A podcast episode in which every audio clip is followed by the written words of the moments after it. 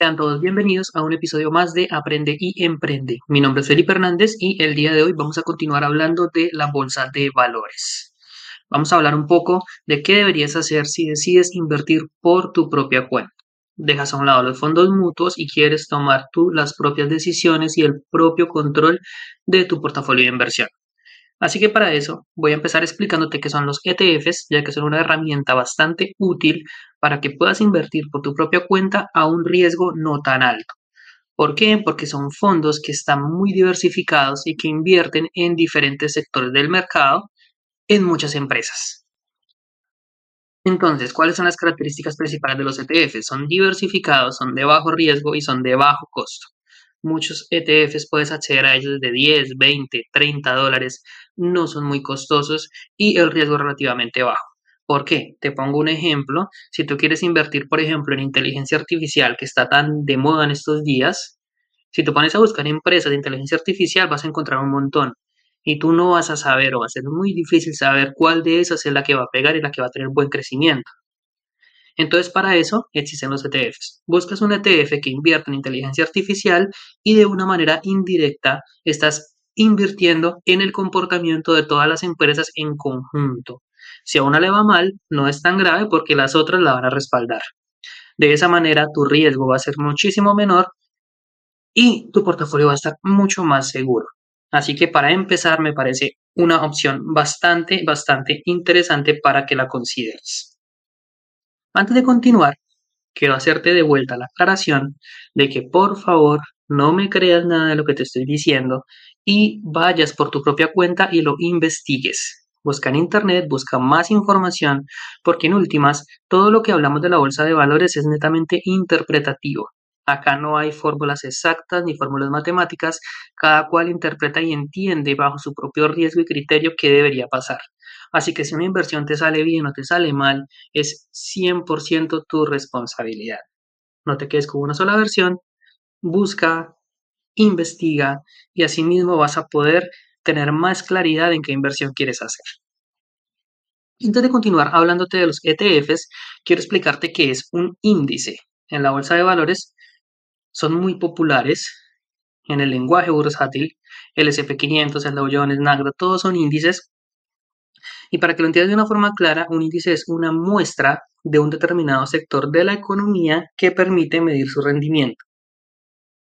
El ejemplo más claro es, por ejemplo, cuando hacen las encuestas en tu país para ver quién está más opcionado a ganar la presidencia, por ejemplo. Si en Colombia hay 47 millones de habitantes, no le van a preguntar uno por uno por quién van a votar. Van a tomar una muestra de, por ejemplo, mil, dos mil personas y de acuerdo a lo que esas mil, dos mil personas respondan, ya se empiezan a hacer una idea de para dónde está la tendencia, de quién puede llegar a ser el candidato favorito. Con los índices pasa lo mismo. Si tú quieres medir, por ejemplo, cómo va la economía de un país, hablemos de Estados Unidos, no te vas a ir a mirar todas las miles de empresas que existen en Estados Unidos. Vas a tomar una muestra de las 500 empresas más importantes y vas a hacer un ponderado de ellas y vas a medir o a promediar su comportamiento. De esa manera aparece, por ejemplo, el SP500, que es el índice que mide el comportamiento de las 500 empresas más grandes de Estados Unidos, lo cual ya da una tendencia muy clara de cómo está la economía de ese país. Hay índices que miden sectores, por ejemplo, el sector eh, de los mercados emergentes. ¿Qué son mercados emergentes? Pues son los que en teoría se, se oponen económicamente a Estados Unidos, por ejemplo, lo que China, Taiwán, Brasil. ¿Cómo se está comportando la economía de ese sector? hay índices que te van a medir, por ejemplo, la tecnología, cómo se están comportando las empresas tecnológicas. Entonces, de ahí es donde aparecen los, los más importantes, como te decía, el SP500, que mide las 500 empresas más importantes de Estados Unidos. Está, por ejemplo, el Nasdaq 100, que mide 100 empresas de tecnología, las más importantes. El Dow Jones, por ejemplo, es la parte industrial. Mide, eh, está conformado por 30 empresas del sector industrial. Entonces, si al saber cómo van esas empresas, tú tienes más o menos una idea de cómo se está moviendo la industria en ese país. Hay otros índices, por ejemplo, el DXY, que lo que hace es medir cómo se está comportando el dólar americano con relación a otras divisas, qué tan fuerte está, si está ganando valor, si está perdiendo valor. Y uno que es muy interesante, que es el VIX, que en resumidas cuentas es el índice del miedo.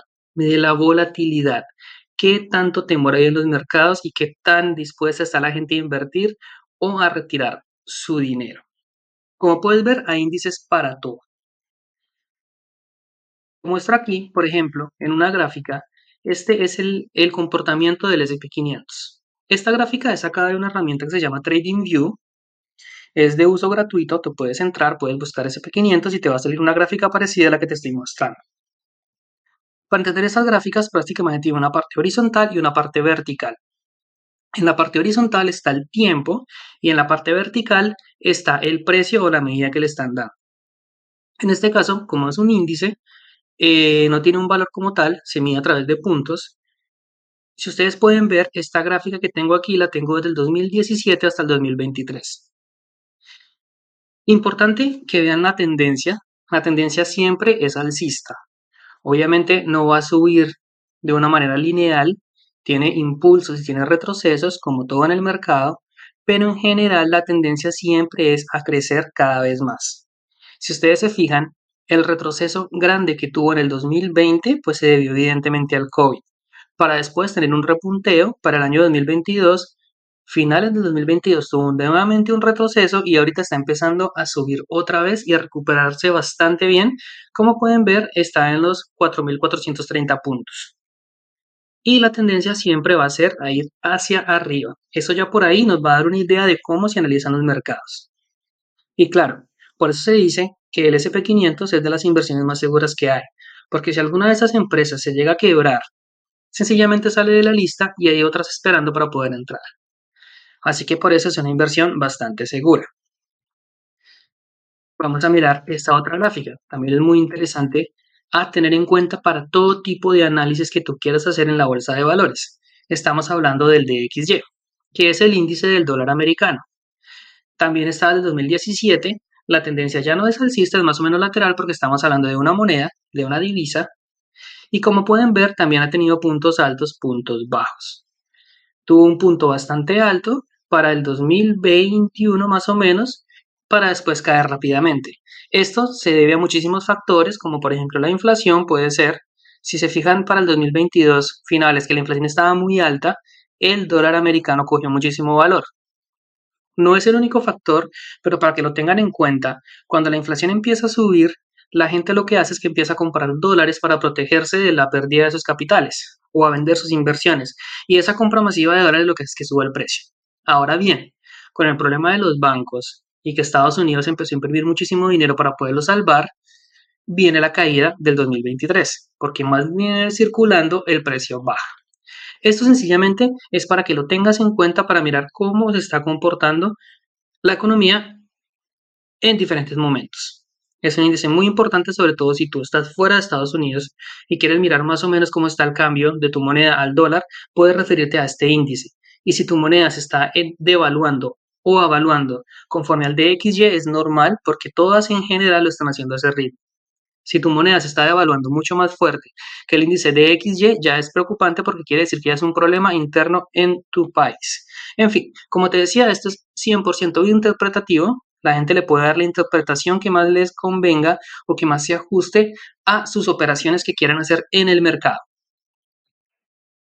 Este índice es sumamente interesante, el VIX, porque es el índice de la volatilidad, que es un índice que está muy ligado al SP500, de hecho se basa en el SP500, pero como el SP500 es el índice que manda, porque mide la economía de Estados Unidos y Estados Unidos pues es la hegemonía económica en este momento a nivel mundial, lo que pasa con el SP500 va a afectar directamente todas las otras inversiones. Entonces, si se pueden dar cuenta, ese mechazo verde que tuvo en el año 2021 se dio gracias al COVID o por culpa del COVID. ¿Por qué? Porque la gente entró en pánico. Muchos pensaron que era el fin del mundo, que la pandemia iban a salir zombies y nos iban a matar a todos. Entonces empezaron a vender masivamente sus inversiones para guardar su dinero en la casa, en efectivo, no sé. Entonces, este índice midió y detectó ese temor y tuvo semejante disparón hasta casi los 90 puntos. Después del COVID empezó a recuperarse y si se pueden dar cuenta, ahora en el 2023 está, pues, está empezando a bajar considerablemente. Aquí quiero llamar la atención a algo. Si se fijan, el VIX empezó a caer en este momento al mismo tiempo que el SP500 está empezando a subir. ¿Por qué? Hay una correlación indirectamente proporcional. ¿Por qué? Porque si ya no hay temor en el mercado, el VIX baja, o sea que la gente tiene confianza, está empezando a invertir, el S&P 500 sube. O sea, tienen una relación prácticamente contraria. ¿Por qué te explico esto de los índices? Primero porque es sumamente importante a la hora de hacer un análisis fundamental para saber si es un buen momento para invertir o no. Ya por ahí te empiezas a dar cuenta, por ejemplo, que si el VIX está demasiado alto y hay muchísimo temor en los mercados, quiere decir que la gente está en pánico y está vendiendo. Si el VIX está muy abajo, quiere decir que la gente está comprando. Ahora te pregunto, ¿en cuál de los dos momentos crees tú que es mejor invertir? ¿Cuando hay miedo o cuando hay confianza? Ya por ahí te vas dando cuenta cómo se pueden hacer los análisis, ¿cierto? ¿Qué pasa cuando hay demasiada confianza y la gente está comprando excesivamente? Se puede producir una burbuja de precio que lo puede hacer caer o puede tener una fuerte corrección y ese sería el momento de comprar. Te repito nuevamente, esto es netamente interpretativo. Ahora bien, los índices también es importante entenderlos porque tú no puedes invertir directamente en ellos porque son índices, no son activos, pero indirectamente sí lo puedes hacer a través de los ETFs, porque hay muchísimos ETFs que lo que hacen es rastrear el comportamiento de los índices. Entonces, dicho eso, las dos empresas principales, hay más, que gestionan ETFs son Vanguard y BlackRock. Por allá la gente que le gustan las conspiraciones y creen que BlackRock son los dueños del mundo porque pues es una empresa extremadamente grande que tiene inversiones en absolutamente todas las empresas que se puedan imaginar tienen conexiones políticas a muy alto nivel, son bastante, bastante influyentes y no es para, no es para menos, tienen activos, creo que son varios trillones de dólares bajo gestión. Entonces es una empresa demasiado grande, pero no es que sea una sola persona que esté detrás de eso, sino es un grupo de muchos inversionistas que, que están ahí. Si tú, por ejemplo, compras un ETF de BlackRock, ya haces parte del equipo. Lo mismo pasa con Vanguard. Vanguard es la otra gestora de fondos de inversión que es bastante grande, que también tiene acciones de BlackRock. En fin, son las empresas más importantes. Te comento esto porque ahora voy a pasar a explicarte algunos ejemplos de ETFs gestionados tanto por Vanguard como por BlackRock como por otras, como por otras gestoras. Aquí te pongo unos ejemplos. Si tú miras, por ejemplo, el BFB es un índice que rastrea el SP500, es de Vanguard, Vanguard lo produce y el BFB es exclusivo para el mercado canadiense, o sea, está en dólares canadienses. El BOO también rastrea el SP500, también es de Vanguard, pero ya está en dólares americanos. Entonces, si tú quieres invertir en el SP500, ahí tienes dos opciones. El BFB tiene un costo de más o menos 100 dólares canadienses y el BOO oscila entre los 350 dólares americanos. Es un poquito más caro, pero no hay que fijarse tanto en el precio porque van a tener ganancias y pérdidas proporcionales al comportamiento del SP500. Por ejemplo, si quieres invertir en tecnología, tienes en el Nasdaq 100, tienes por ejemplo el QQQM. Ya ahí tú estás invirtiendo de una manera indirecta en las 100 empresas tecnológicas más importantes de Estados Unidos. Ahora, otros ETFs que también son sumamente importantes a considerar son los llamados REITs o Real Estates. ¿Por qué? Porque estos son ETFs que invierten en el sector inmobiliario por ejemplo, en apartamentos para renta, en constructoras, en apartamentos, en edificios de oficinas, perdón, en la parte de la, de la creación de fábricas, de industrias, todo eso, y también son de muy bajo costo. Y mira que acá hay algo muy interesante, porque si tú piensas que para invertir en el sector inmobiliario necesitas mucho dinero, aparecen los rates que son una opción en la que tú a partir de 20, 30 dólares ya puedes estar haciendo parte de uno de estos fondos que evidentemente te van a dar dividendos o va a tener un crecimiento proporcional a las ganancias que tengan. Otro ETF interesante, por ejemplo, es LIT, que sigue el litio. El litio que pues es una, algo que está muy de moda ahorita por el tema de los carros eléctricos. Es la materia prima con la que se hacen las baterías. Y si los autos eléctricos siguen creciendo como lo están haciendo ahorita y el mercado sigue pues siendo cada vez más lleno por autos eléctricos, eso significa que puede haber un potencial crecimiento a largo plazo.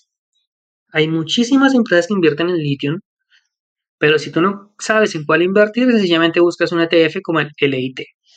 Ahora bien, no solamente hay ETFs para, para los índices o para el real estate. Por ejemplo, el eShare Gold ETF es de BlackRock y va a rastrear el comportamiento del oro. Si tú quieres invertir en oro, aquí tienes una opción muy interesante. Lo mismo el eShare Silver Trust. Ese es uno que rastrea la plata. Como pueden ver, también hay ETFs que rastrean los minerales, las materias primas. Siempre que vean eShare es de BlackRock o empiezan por B puede ser de Vanguard. Ahora bien, otros mercados como la inteligencia artificial, que está muy de moda en este momento, hay muchas empresas, pero como te decía, probablemente eh, no sea fácil saber cuál de tantas es la que va a crecer. Si buscas un ETF que rastree la inteligencia artificial, pues vas a poder eh, diversificar muchísimo tu riesgo. Aquí te quiero hacer un paréntesis porque la inteligencia artificial está de moda en este momento. Es un mercado que está en tendencia. Por ende, hay que entrar con mucho cuidado porque pueden venir correcciones bastante fuertes. Y eso te lo voy a explicar en un episodio más adelante donde te comente los errores a evitar a la hora de invertir en la bolsa de valores como por ejemplo lo que pasó con el cannabis. El cannabis se puso muy en tendencia hace unos tres años porque muchos países, Canadá incluido, empezaron a legalizar la marihuana. Entonces todo el mundo pensó que eso iba a ser el boom, empezaron a comprar, a invertir en, en empresas de cannabis y vino una burbuja demasiado fuerte que hizo caer el precio y llegaron a haber empresas que literalmente desaparecieron. Así que hay que tener cuidado. Sin embargo, pues tiene la opción, si te interesa el mercado del cannabis, puedes buscar un ETF que lo siga. Mercados emergentes, como te decía, eh, son empresas, por ejemplo, como el Taiwán, empresas de Taiwán, empresas de China, Taiwan Semiconductors, perdón, empresas de Brasil. Hay muchísima gente que piensa que la hegemonía de Estados Unidos empieza a, a perderse y que van a aparecer nuevas potencias económicas a nivel mundial. Si tú eres de los que cree eso, pues una opción muy interesante para invertir pueden ser los mercados emergentes. Hay muchísimos ETFs que siguen esos mercados, así que bueno, ahí tienes muchísimas opciones. Recuerda, por favor, siempre investigar y analizar cada uno de estos instrumentos para ver si se adaptan a tu perfil de riesgo y a lo que tú quieres lograr como inversionista. Vuelvo y te repito, no me creas nada de lo que te estoy diciendo, investiga por tu propia cuenta, complementa, yo me puedo equivocar, y toma tus propias decisiones siempre con el mayor conocimiento de causa posible. No siendo más, dejamos hasta aquí este video. Te invito a que no te pierdas el siguiente porque ahí voy a explicarte cómo analizar empresas individuales. Ya no van a ser ETFs, sino si tú decides invertir directamente en una compañía como Amazon, como Tesla, como Microsoft, qué métricas deberías tener en cuenta. En la descripción de este episodio te voy a dejar el link para que te unas a mi grupo de WhatsApp donde voy a compartir dos veces por semana todos los videos que van saliendo. Puedes hacer comentarios, puedes dejarme tus preguntas o tus inquietudes. Y yo pues voy a tener la posibilidad de responderte. Si me estás viendo en YouTube, por favor suscríbete al canal y si estás en Spotify no olvides calificarnos con 5 estrellas que nos permite tener muchísimo más alcance. No haciendo más, me despido y nos vemos en el próximo video.